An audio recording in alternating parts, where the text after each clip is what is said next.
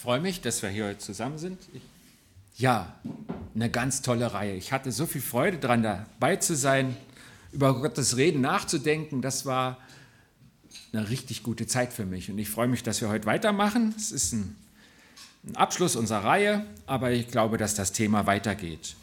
Und unser Thema heute ist also in diesem Komplex Gottes Reden zu uns. Wie redet Gott zu uns? Wir hatten sechs Themen. Heute ist das Thema durch Vision. Und da hat Gott noch viel mehr als sechs Arten. Wir haben halt jetzt mal über sechs nachgedacht und ich hoffe, dass ihr sagt, da fehlen doch die Hälfte. Zu mir redet er auch noch so und so und so. Und ich glaube, so ist Gott. Gott ist so vielfältig. Er braucht nicht Schubladen. Er passt nicht in sechs Fächer, sondern er ist die Fülle auch in seinem Reden. Aber für mich war es total gut, dass wir darüber nachdenken. Ich selber habe gemerkt, ich habe manchmal Filter. Manche Sachen, die lese ich in der Bibel oder ich höre davon und dann, dann bin ich so gewohnt, sie zur Seite zu schieben, es nicht weiter zu verfolgen, dass mir was fehlt. Und ich glaube, mir sind ein paar Filter weggenommen worden durch dieses Reden über Gottes Reden. Und ich hoffe, dass es euch auch so geht. Unser Thema heute ist also, meistens klappt das, aber nur wenn es angeschaltet ist. Okay. Durch Vision. Vision, ich weiß nicht, was ihr so über Vision denkt. Ähm, Habt ihr die ständig oder wie geht es euch damit? Ähm ich finde, das hat was Mystisches, oder? Das ist irgendwie, weiß ich nicht, das ist was, das ist außerhalb meiner Kontrolle. Was passiert denn da? Da denke ich an ähm, Johannes, der da seine Visionen hatte, der Offenbarung von ganz wüsten Sachen mit Tier und Drache und Blut. Und dann denke ich mir, oh, Vision, was ist das? Und äh, ich merke, das ist was, was ich nicht kontrollieren kann. Und ich weiß nicht, macht dir das Angst? Wie geht es dir damit? Findest du das cool? Sagst du, doch, das will ich auch. Ich will eine der Glühbirnen sein, die leuchtet. Ich, ich krieg da sowas, das ist gut.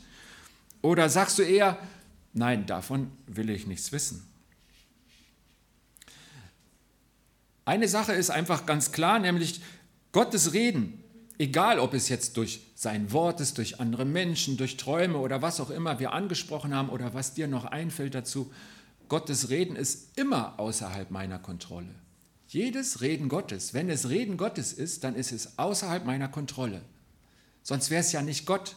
Sonst wäre es ja nicht der so viel Größere, der Allmächtige, der hineinkommt in mein Leben. Also ganz egal, ob wir über Vision reden oder über ähm, auch nur darüber, dass wir in der Bibel lesen und hoffen und damit rechnen, dass Gott uns anspricht. Wir rechnen damit, dass was kommt, was ich nicht kontrollieren kann. Das macht ja gerade den Reichtum aus, sonst bleibe ich ja allein, bin ich nur bei mir. Und ich will einfach mal ganz klar sagen, wenn ich über alles die Kontrolle behalten möchte, dann sollte ich mich von Gott verabschieden. Wenn ich, mich, wenn ich über alles die Kontrolle behalten möchte, dann sollte ich mich von Gott verabschieden. Gott kann ich nicht in die Tasche meiner Vorstellungen und Bedingungen stecken. Er ist viel, viel größer. Ich glaube, das ist auch der Unterschied zwischen dem lebendigen Glauben und irgendeiner Religion. Dass Gott nicht erwartet, dass wir eine Tradition pflegen, einer bestimmten Regel folgen, sondern dass er uns begegnen möchte. Wer die Losung liest, hat heute im Losungsvers, das sind so Bibelverse, die man übers Jahr verteilt auswählt, ist einer aus dem Psalm 84 und da stand was von dem lebendigen Gott. Und das ist der Unterschied zu irgendeiner Religion, dass Gott, das höhere Wesen, mit uns in Kontakt tritt. Ich bin so froh, dass sich der lebendige Gott darauf eingelassen hat, auf uns, dass er Wege sucht, mit uns in Kontakt zu kommen, dass er redet. Ich freue mich über alles, was Gott mich hören lässt oder sehen lässt. Und mit dieser Einstellung gehe ich auch an den Bericht, den wir heute lesen oder hören. Und wir werden eigentlich zwei Männer begleiten in dem, was sie erlebt haben. Darüber ist in der Apostelgeschichte berichtet. Und ich wünsche uns, dass wir einfach uns mitnehmen lassen, weil das war für die beiden Männer unheimlich aufregend und wahnsinnig neu. Apostelgeschichte 10 fangen wir an. Der Text ist lang. Ich lasse immer mal ein paar Verse aus, aber wir werden der Handlung gut folgen können. Ich fange an zu lesen. Apostelgeschichte 10. In Caesarea lebte ein römischer Hauptmann mit Namen Cornelius, der Befehlshaber der italischen Einheit. Er war ein gottesfürchtiger Mann, der mit allen in seinem Haus den Gott Israels achtete.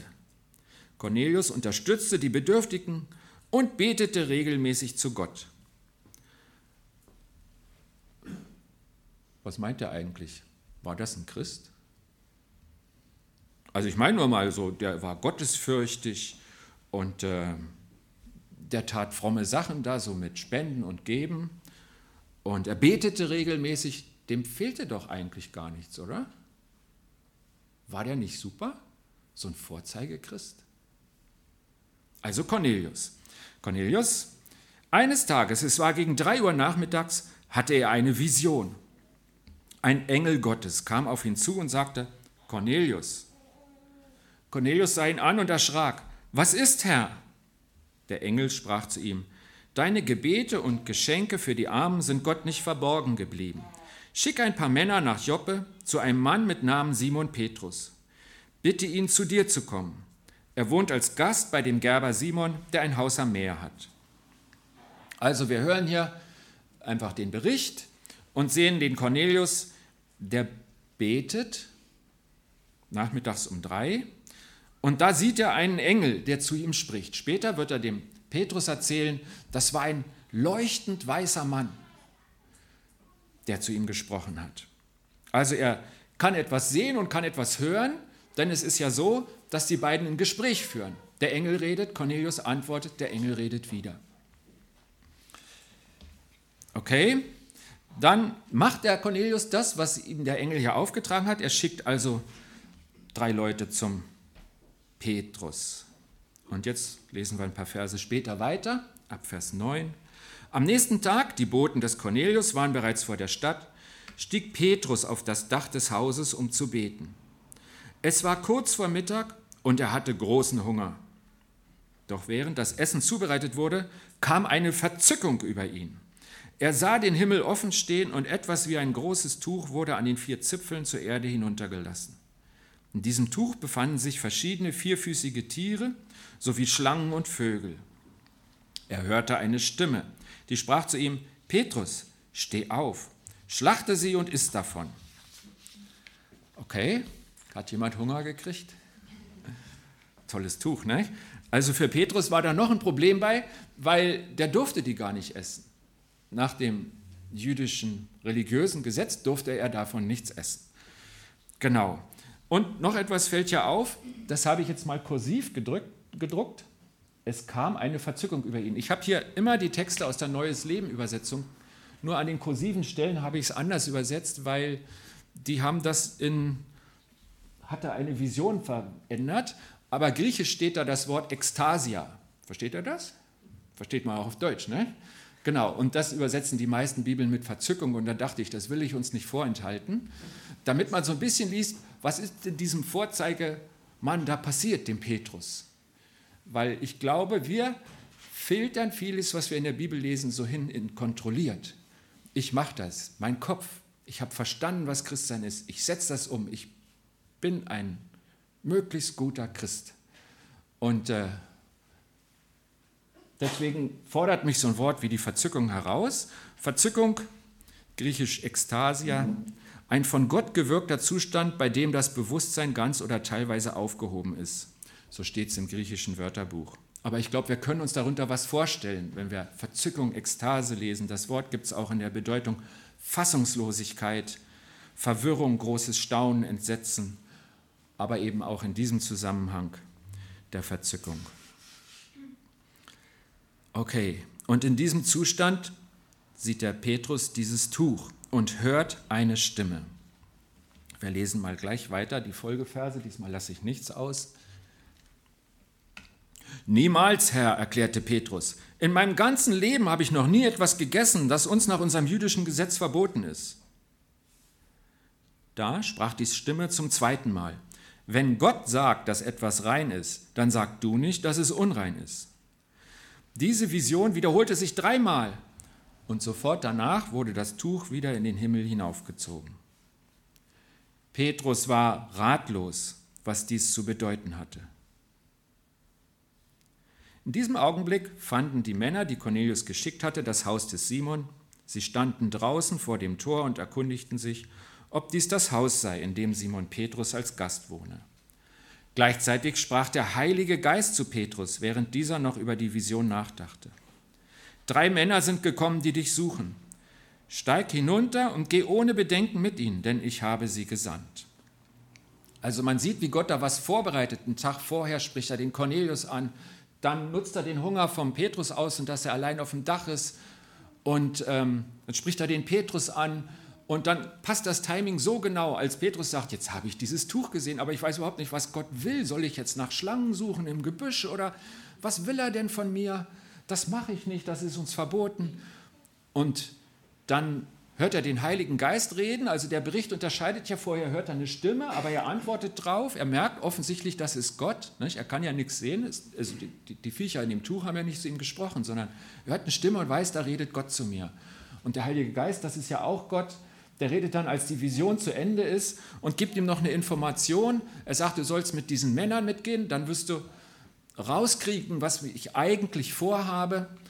Und äh, ich habe so gedacht, dass er ihm sagt, dass es drei sind. Er konnte also, das waren damals so Flachdachhäuser, er saß da oben drauf, er konnte ja nicht sehen, wer da kommt, ähm, hat sicher auch nicht auf Passanten geachtet, weil er total in seiner Vision war und dachte, was will denn Gott jetzt von mir? Und dann sagt ihm der Heilige Geist, es sind drei. Und er kommt runter und da stehen drei. Das konnte er eigentlich nicht wissen. Und ich glaube, das sind so diese kleinen Bestätigungen, wo man merkt, Mann, es ist Gott. Ich bilde es mir nicht ein. Er sagt mir was, was ich nicht wissen kann. Ich gehe damit. Es ist gut und richtig, dass ich darauf vertraue. Okay. Petrus war also vorbereitet, er hat sie dann reingebeten. Wie gesagt, er hatte ja Hunger, sie haben es erst gegessen, sie haben auch noch mal übernachtet. Und dann marschieren sie zurück in den Nachbarort. Es kommen noch ein paar Leute mit aus dem Ort Joppe, wo er da gerade ist. Christen, Freunde, jüdische Christen natürlich. Es gab nur Christen aus dem jüdischen Volk in der ersten Zeit der Kirche. Und Sie gehen zu dem Cornelius. Und jetzt schauen wir mal, was da passiert. Der Petrus kommt ins Haus und der Cornelius sagt ihm, ja, pass mal auf, ich habe dich rufen lassen, weil das und das ist mir passiert. Ich habe diesen leuchtend weißen Engel gesehen und der hat mir gesagt, ruf den Petrus und der wird dir sagen, was du wissen musst. Und dann sagt Petrus, jetzt weiß ich, was Gott wollte. Er sagt, jetzt verstehe ich dieses komische Bild mit den Tüchern. Ich soll gar nicht Kröten und Schlangen futtern, sondern ich soll nicht Menschen ausgrenzen, sondern Gott hat das Heil für alle Menschen gebracht. Und dann erzählt er ihnen von Jesus. Er erzählt ihnen das, was Cornelius, der schon so fromm lebte, einfach noch nicht gewusst hat. Und jetzt lesen wir mal, was dann passiert. Wir sind jetzt ein Stück gesprungen, aber ich habe euch den, den Handlungsstrang erzählt. Jetzt kommen wir in den Vers 44. Immer wenn ich was für wichtig hielt, habe ich das ein bisschen leuchten lassen, aber es ist einfach nur der Text. Noch während Petrus sprach, kam der Heilige Geist über alle, die seine Botschaft hörten. Die jüdischen Gläubigen, die mit Petrus gekommen waren, staunten, dass Gott auch Nichtjuden den Heiligen Geist schenkte, denn sie hörten sie in anderen Sprachen reden und Gott loben. Da fragte Petrus, wer könnte jetzt noch etwas dagegen einwenden, dass sie getauft werden? Nun, da sie den Heiligen Geist empfangen haben, genau wie wir. Und er gab Anweisung, sie im Namen von Jesus Christus zu taufen. Anschließend baten sie Petrus, noch einige Tage bei ihnen zu bleiben.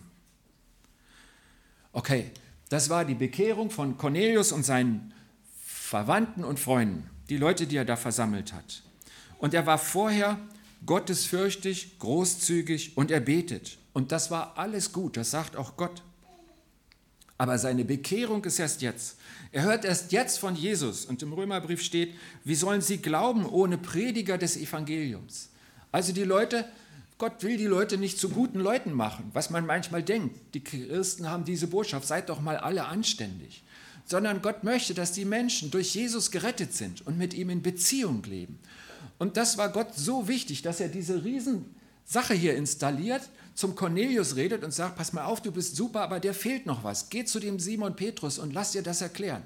Und er bereitet den Petrus darauf vor und sagt, pass mal auf, du machst jetzt was, was noch niemand gemacht hat, aber es ist richtig, ich schicke dich. Und dann erweist er das Ganze als wahr, dass ganz sichtbar diese Leute sich bekehren, weil sie den Heiligen Geist in einer Form haben, den sie vorher nicht hatten. Dieses in Zungenreden, das ähm, ist ein Phänomen, was Christen seitdem begleitet. Ähm, nichts, was heilsnotwendig ist, aber es wird einfach berichtet, es ist da passiert. Und das war für die Anwesenden gut so, weil sie haben gesehen, Gott macht tatsächlich keinen Unterschied. Sie sind unsere Brüder geworden, weil sie an Jesus glauben.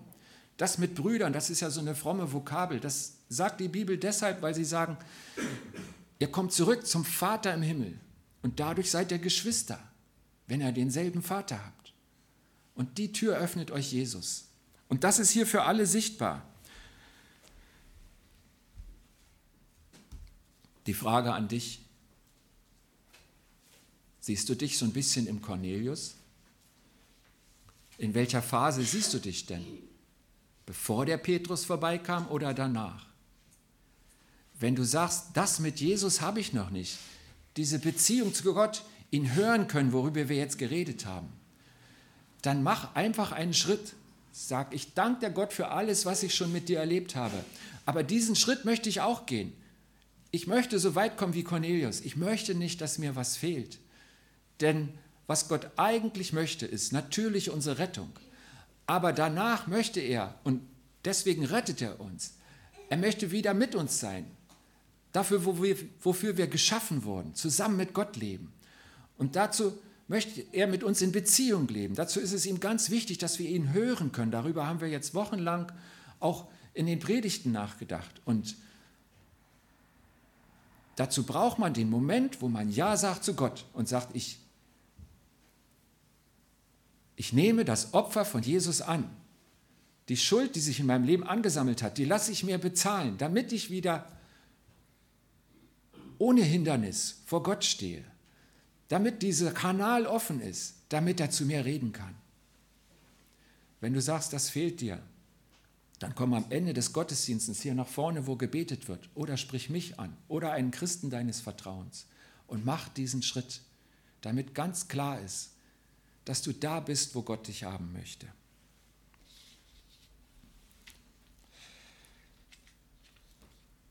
Ja, und jetzt hat Gott ja durch Visionen geleitet, durch Bilder. Und wir gucken mal, wie es dem Petrus weiter damit gegangen ist. Ich lese wieder den Folgetext in dem Fall ist es jetzt Kapitel 11, aber wir lesen einfach weiter. Es dauerte nicht lange, bis die Apostel und anderen Gläubigen in Judäa hörten, dass Nichtjuden das Wort Gottes angenommen hatten. Als Petrus wieder in Jerusalem eintraf, kritisierten ihn daher einige der jüdischen Gläubigen. Du hast das Haus von Nichtjuden betreten und mit ihnen gegessen, warfen sie ihm vor. Da berichtete Petrus ihnen genau, was geschehen war. Eines Tages in Joppe begann er, sah ich in einer Verzückung eine Vision. Etwas wie ein großes Tuch wurde an den vier Zügeln vom, herab, vom Himmel herabgelassen und kam direkt zu mir hinunter. Und er berichtet weiter, aber da wir die Geschichte schon kennen, müssen wir jetzt nicht weiterlesen. Wir sehen also die Situation, Petrus war unterwegs, er war sowieso in einem anderen Ort zu Besuch, nicht in Jerusalem, und von dort wurde er nochmal weitergehört, aber die Buschtrommeln, wie man heute sagt, haben es weitergeleitet und in seiner Heimatgemeinde in Jerusalem haben sie von gehört. Und jetzt kommen die Leute, und zwar nicht irgendwie böse Leute, sondern Leute, die mit vollem Herzen glaubten, die es richtig und gut machen wollten und die, die einfach auch in einer Lehre standen, die sie umgesetzt haben, was ihnen Sicherheit im Glauben gab. Die haben gesagt, pass mal auf, das war falsch. Wieso hast du denn das gemacht? Das ist doch nicht richtig. Und Paulus der fängt nicht an zu streiten, sondern er sagt, ich erzähle euch einfach mal, was passiert ist. Und dann, dann schaut selbst. Und sein Hauptargument ist, ich betete, geriet in Verzückung und sah eine Vision. Er erzählt es ihnen. Und wie reagieren die Kritiker, diese Gläubigen, die aber nicht dabei waren in Joppe und im Nachbarort bei Cornelius? die den Glauben verteidigen wollten. Wie reagieren diese Leute? Wir nehmen jetzt einfach nur den Vers 18 dazu, da steht die Reaktion. Als die anderen das hörten, beruhigten sie sich und fingen an, Gott zu loben. Sie sagten, also schenkt Gott allen Menschen die Möglichkeit zur Umkehr, damit sie leben können. Und ich freue mich hier total über die Reaktion der Kritiker, denn Paulus hatte ja keine Deutung von Gott bekommen für seine Vision. Er hat dieses Tuch gesehen und hat erst im, im Vollzug, im Leben, als er weiterging, als er auf die Reakt Vision reagiert hat und Schritte gemacht hat, Da hat er erst verstanden, wie alles zusammenhängt. Und er erzählt es den, seinen Geschwistern, den Mitchristen in der Gemeinde, und sie erkennen Gottes Handeln darin und nehmen das Neue an. Und ich freue mich darüber, weil ich denke, wir wären nicht in diesem Saal, wenn es nicht so gewesen wäre. Aus der Sicht der Juden gehören wir zu der Truppe von Cornelius, wo man eigentlich nicht hin durfte. Hätte da nicht einer zuerst, und Gott hat halt einfach den Leiter der Gemeinde gewählt, damit es nicht Streiten und Spaltungen gibt, dem er das gegen seinen eigenen Willen gezeigt hat. Hätte Gott das nicht geändert, wie wäre denn der, die Nachricht von Jesus zu uns Heiden im germanischen Urwald gekommen? Da wäre keiner hingegangen. Die hätten gesagt, das ist nicht für die. Deswegen ist das hier so wichtig und ich freue mich so, dass die Christen das von Anfang an erkannt haben, haben gesagt, doch, Gott will alle. Er will uns und das ist wunderbar, aber es ist nicht auf uns beschränkt. Gott sei Dank. Es gibt noch weitere Berichte zu Visionen, das ist ja heute unser Thema. Über eine haben wir, glaube ich, vor zwei Wochen was gehört, als der Paulus andauernd vor Schwierigkeiten stand und wollte also das, die gute Nachricht von Jesus in verschiedene Orte tragen und immer kam er nicht weiter und irgendwann hatte er eine Vision und sah einen Mann, der rief, der stand irgendwo im heutigen Griechenland, komm herüber und hilf uns. Das war der erste Europäer. Und auf diese Vision hin ist Paulus mit seinem Missionstrupp darüber gegangen. Oder später wieder Paulus war er in Korinth und es war jetzt ihm schon mehrfach passiert, dass die Leute ihn hochkant rausgeschmissen haben aus ihrem Ort. Er ist geschlagen worden, alles Mögliche und in Korinth gab es wieder Gegenwehr. Und dann hatte er nachts eine Vision. Und der Herr sprach zu ihm und sagte, hab keine Angst, rede weiter und schweige nicht, denn ich bin mit dir. Niemand wird dir schaden, denn ich habe viele Menschen hier in dieser Stadt. Er hat ihn ermutigt in einer Vision. Und Paulus ist anderthalb Jahre in Korinth geblieben. Er hat es getan. Paulus hatte übrigens noch eine Vision gleich ganz am Anfang vor Damaskus. Da hat ihn ein helles Licht umleuchtet. Er hat nur das Licht gesehen und danach nichts mehr. Dann war er geblendet, mehrere Tage blind und hörte auch die Stimme von Jesus, der mit ihm sprach. Also Visionen gibt es an vielen Stellen. Die Frage, woran erkennt man denn eine Vision? Das ging denen damals ganz genauso. Es gibt nämlich ein, ein einen erstaunlichen Bericht. Der Petrus, der saß mal im Gefängnis und es war richtig gefährlich, denn den Jakobus, einen anderen der zwölf Apostel, hatten sie umgebracht und er saß jetzt da, weil sie ihm denselben Prozess machen wollten. Und dann kommt ein Engel und nimmt ihm seine Ketten ab. Er geht an den schlafenden Wächtern vorbei und er denkt, oh, ich habe eine Vision. Was ist denn das? Und er kommt durch die Tore und dann steht er in der Stadt und mit einmal ist der Engel weg und ähm, dann merkt er, es war keine Vision. Weil wenn die Vision zu Ende ist, hätte er wieder mit Ketten da im Gefängnis hocken müssen. Er war aber draußen. Das heißt also, Petrus, der vorher schon eine Vision hatte, konnte nicht unterscheiden, ob es Vision oder echt ist, erst daran, dass es so blieb, dass es tatsächliches Geschehen war und nicht eine, eine Sache, die er vor seinem geistigen Auge sieht, hat er den Unterschied gemerkt. Das ist auch interessant, so nah sind Vision und Realität zusammen für die Leute, die da drin leben. Ich denke, hätte man Petrus gefragt, hätte er euch sagen können, wie fein oder grob das Tuch gewebt war, in dem die Tiere waren. Also es war für ihn ganz real. Intensive Begegnung mit Gott in der Zeit der Bibel. Und Gott redet auf viele Arten und auch durch Visionen, durch Bilder. Und heute? Ich kenne mindestens sieben Leute hier in der Gemeinde, die schon Bilder gesehen haben, Visionen. Ich vermute, dass es mehr sind gehöre auch zu denen. Und ich habe jemanden gebeten, den Stefan Schädler, dass er einfach mal erzählt, was er mal gesehen hat und was daraus geworden ist. Kommst du bitte nach vorne, Stefan?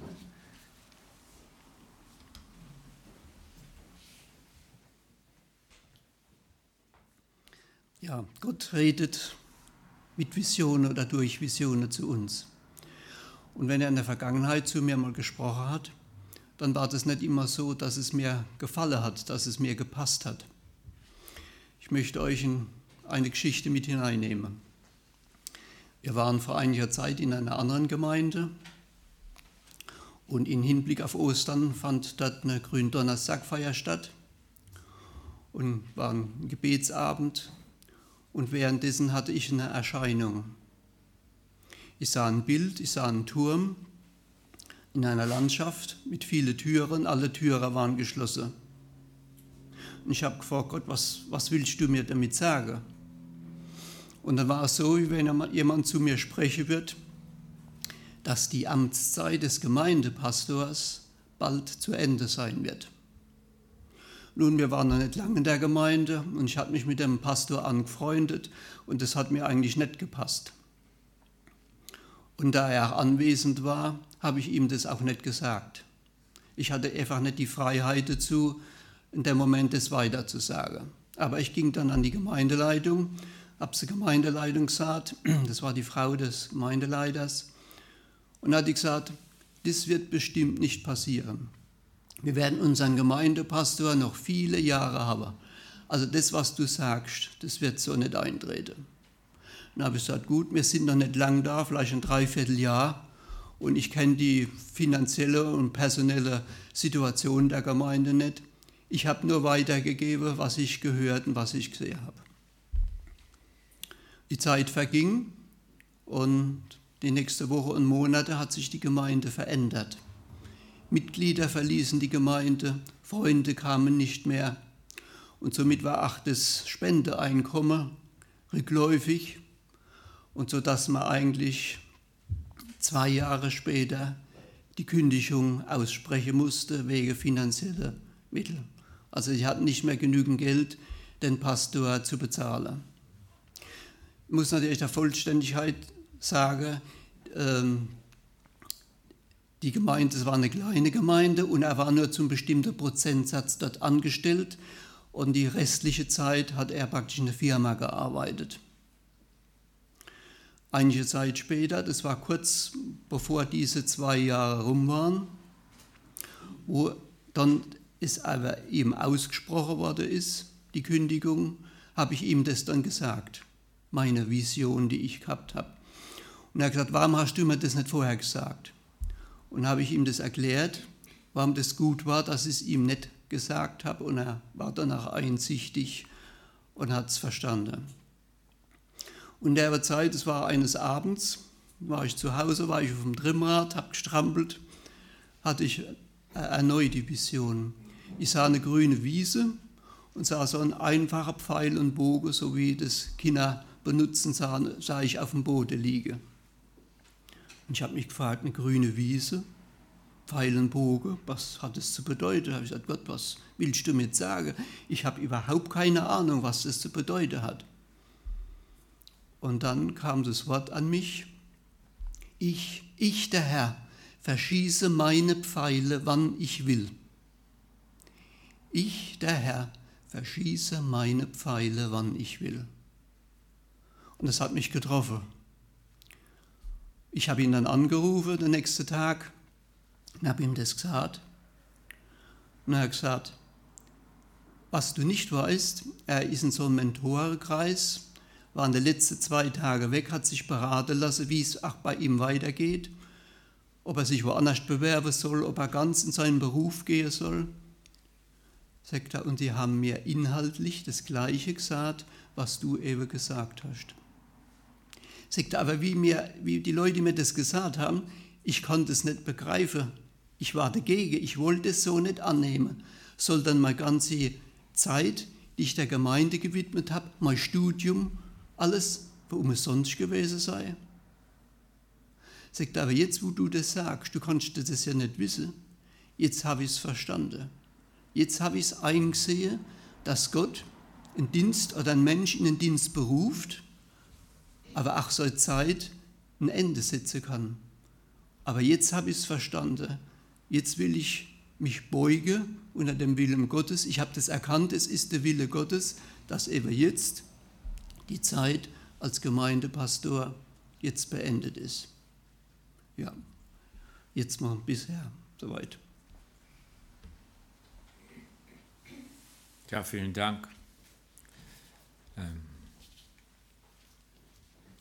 Okay, jetzt haben wir viel über Visionen gehört in der Bibel und auch das praktische Beispiel vom Stefan. Vielen Dank. Es waren ja auch zwei Bilder da drin.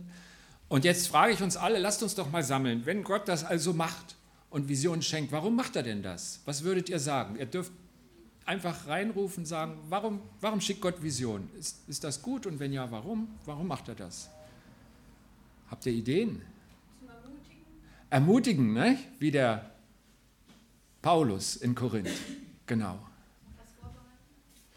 Was vorbereiten, ja. Irgendwie ein neues Ereignis vorbereiten, dass die Leute schon vorbereitet sind und wissen, was kommt. Ja. das Herz verändern.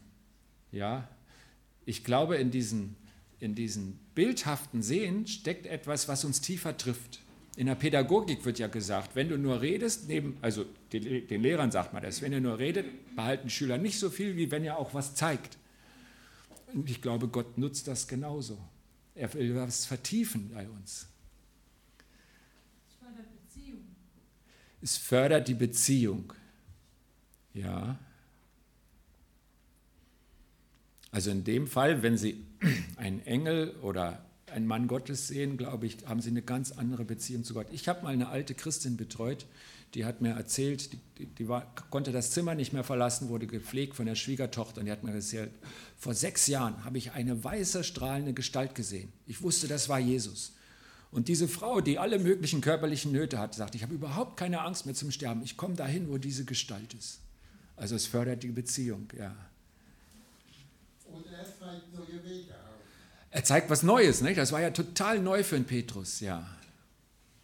Mhm. Kann auch Trost sein, zu wissen, dass Trost. Ja, da gibt es was ganz Krasses. Der Stephanus, der hat also auch den Glauben an Jesus bezeugt und die wurden immer wütender und dann haben sie ihn umgebracht. Das steht auch in der Bibel, Apostelgeschichte 7. Und kurz vorher sagt er, ich sehe den Himmel offen und Jesus zur Rechten Gottes sitzen. Und das war ihm wahrscheinlich ein Riesentrost und ähm, eine Ermutigung in dieser wirklich schlimmen Situation am Glauben festzuhalten. Ja, wahrscheinlich gibt es noch mehr. Ich fülle mal die Spiegelstriche mit ein paar Sachen. Sehen hilft verstehen. Petrus, als er dann sagt, nun verstehe ich, was Gott eigentlich möchte. Sehen hilft behalten. Wir haben gesagt, in der Memotechnik macht man das oft, dass man ein Bild an eine Botschaft bindet. Sehen macht es anschaulich. Im Übrigen auf eine andere Weise, nicht auf Vision, aber durch gute Gesprächstechnik hat das Jesus auch genutzt. Die vielen Gleichnisse, da macht das ja auch anschaulich. Es ist ja auch Reden Gottes in der Form des irdischen Jesus, der auf die Weise Botschaften äh, transportiert hat. Macht es anschaulich, macht es praktisch. Und dieses ähm, fördert die Beziehung, was die Silke sagte, das intensiviert das Reden Gottes. Es trifft ja die Leute ganz anders, dass sie auch was sehen und nicht nur was hören. Es ist, sie werden es wahrscheinlich nie vergessen. Und was es so bewirkt, haben wir eigentlich die meisten Sachen aufgezählt. Korrektur kann es sein. Der Petrus, der dachte, da darf ich nicht hin. Aufträge, die sie bekommen. Cornelius, er soll die Leute zu Petrus schicken. Wegweisung. Der Paulus, er soll nicht weiter da in der heutigen Türkei rumrennen, sondern rüber nach Europa. Ermutigung, der Paulus trotz Widerständen, bleib in Korinth, denn ich bin mit dir, niemand kann dir schaden. Ich habe viel Volk in dieser Stadt. Trost, der Stephanus. Ich denke, das sind einfach mal die Sachen, die wir jetzt hier finden konnten und wo wir sehen können, warum schenkt Gott Vision?